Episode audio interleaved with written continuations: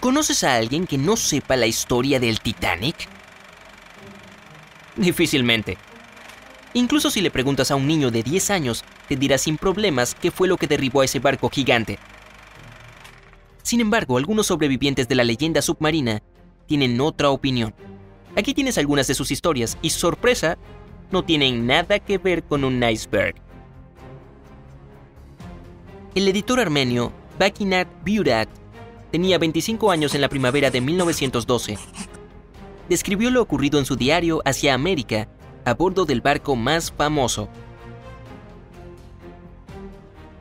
Una pregunta rápida de historia. ¿Recuerdas cuándo fue que el Titanic dejó el puerto de Southampton? ¿Acaso dijiste el 10 de abril de 1912? Estás en lo correcto. Regresemos a la historia. En 1912, Bakinak publicó algunos libros con su padre, un famoso escritor armenio. Su tarea era llevar los ejemplares a Estados Unidos. Tenía problemas de salud, por lo que al principio fue rechazado en el consulado, pero obtuvo los papeles que necesitaba para entrar a Estados Unidos después de que su padre moviera algunas influencias. Baginak tomó el legendario Expreso de Oriente de Estambul a El Hab y desde allí llegó a Southampton. Averiguó que el barco más próximo en partir a Nueva York era el Titanic, ya que todo el mundo hablaba de él. Estaba muy emocionado por el viaje. Llegó al puerto bien afeitado y vestido con una gorra a la moda y unos anteojos enormes, muy populares por aquel entonces en Estados Unidos. El editor conoció a tres hombres con los que compartió la cabina 804. Eran dos ingleses y un francés de Alsacia, llamado Morin. Tenía casi la misma edad que Baginac. Además, nuestro protagonista hablaba un excelente francés, por lo que se hicieron amigos en poco tiempo. Solían pasear por la cubierta, por el salón principal, el bar y la biblioteca. Ninguno de los dos se imaginaba qué sería del barco insumergible en unos días se fueron a la cama bastante tarde el 14 de abril, al igual que las otras noches.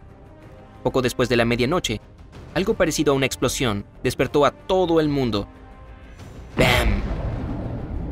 Las luces se apagaron y los dos hombres ingleses salieron disparados de sus camas por el impacto.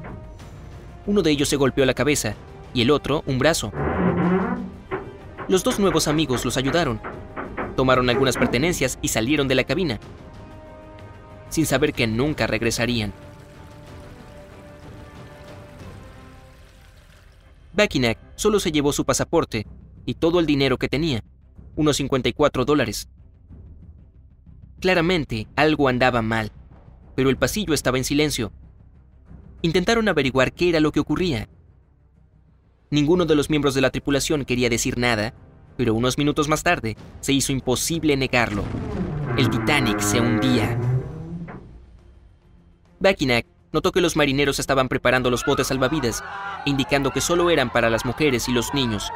Algunos hombres intentaban escabullirse, pero dispararon unos cuantos tiros al aire para hacerlos cambiar de opinión. Bakinak y Moren se miraron y supieron que tenían dos opciones. Quedarse en el barco y despedirse de sus futuros, o intentar salvarse saltando al agua. Los dos querían vivir y sabían nadar bien por lo que la elección fue obvia. Morel logró conseguir dos chalecos salvavidas. Bakinak colocó su pasaporte y su dinero en un bolso pequeño y lo ató en torno a su cuello. Para entonces la proa del Titanic ya estaba sumergida. Deben haber necesitado mucho valor. Imagínate que estás en el medio del océano, en un barco que se hunde, y sabes que nadie te salvará de inmediato. Muchas personas no se habrían atrevido a meterse al agua. Bakinak y Moren saltaron. Una ola repentina los separó instantáneamente, lo que empeoró las cosas. Soportar una catástrofe con un amigo es una cosa, pero hacerlo solo es mucho más aterrador. El agua del Atlántico Norte estaba helada, unos terribles menos 2 grados centígrados, Bakinak sintió que sus brazos y sus piernas se adormecían. Se volvía más débil con cada segundo. Había perdido el chaleco. Su última esperanza era un bote salvavidas. Estaba a punto de desmayarse y el agua parecía más fría con cada segundo. En ese momento se golpeó contra algo. Un bote salvavidas. Pero si esperabas un final feliz, te decepcionarás. El bote estaba tan abarrotado que empujaron a Bakinak con un remo cuando intentó agarrarse a él. Rogó ayuda, pero se negaron a mostrar misericordia. La lógica era sencilla. Un hombre extra en el bote podría hacer que se hundiera y entonces nadie sobreviviría. Tendría que soltarse. Pero lo que ocurrió después fue un milagro. Bakinak se despertó vivo en otro barco llamado Carpathia y estaba camino a Nueva York junto con otros afortunados sobrevivientes. Nuestro editor tenía un terrible dolor de cabeza y veía doble, pero lo que importaba era que había escapado del océano helado. ¿Cómo lo hizo? No recordaba nada. Al día siguiente, llegaron a Nueva York. Fue llevado al hospital sin pasaporte ni dinero. Los había perdido en algún momento.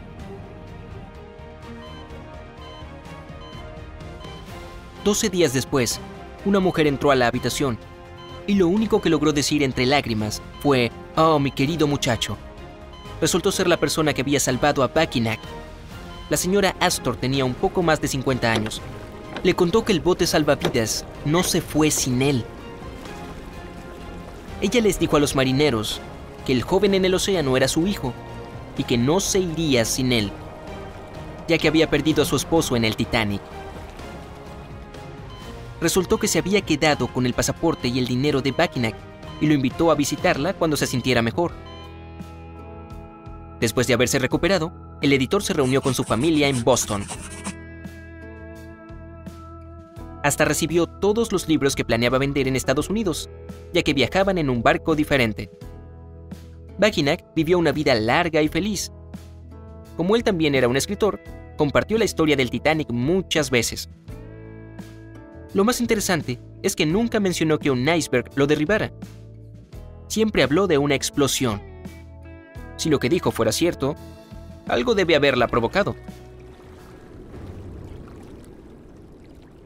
Quizás se trató de un incendio, y de hecho muchos creen en esa teoría, según la cual el carbón quemó el casco de la nave. Ese incendio podría haberse iniciado mucho antes de que el Titanic partiera, por lo que no había manera de apagarlo.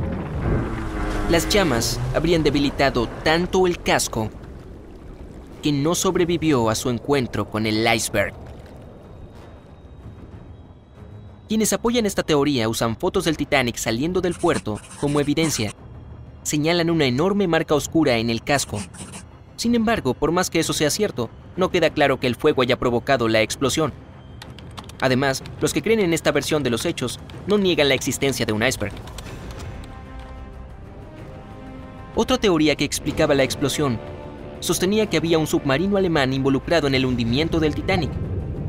De hecho, Bakinak no fue el único que habló de sonidos de explosión que venían de lo más profundo del barco.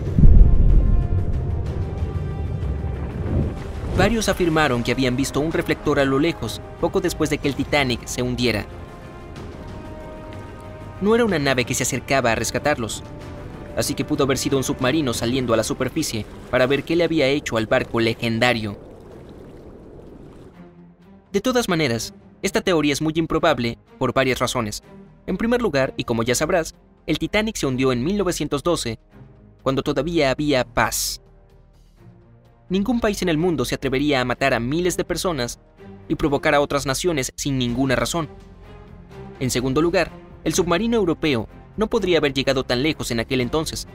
Tampoco podría haberse quedado en esa región, porque no habría sobrevivido mucho tiempo. Por último, alcanzar un blanco en movimiento y en medio de la noche sigue siendo un desafío para los submarinos actuales. Y era prácticamente imposible en 1912. Es difícil determinar qué provocó esos sonidos, si es que de verdad ocurrieron. Uno puede tener todo tipo de recuerdos extraños al sobrevivir a una tragedia. Esperemos que en el futuro los científicos logren explicar todos los misterios que rodean al Titanic.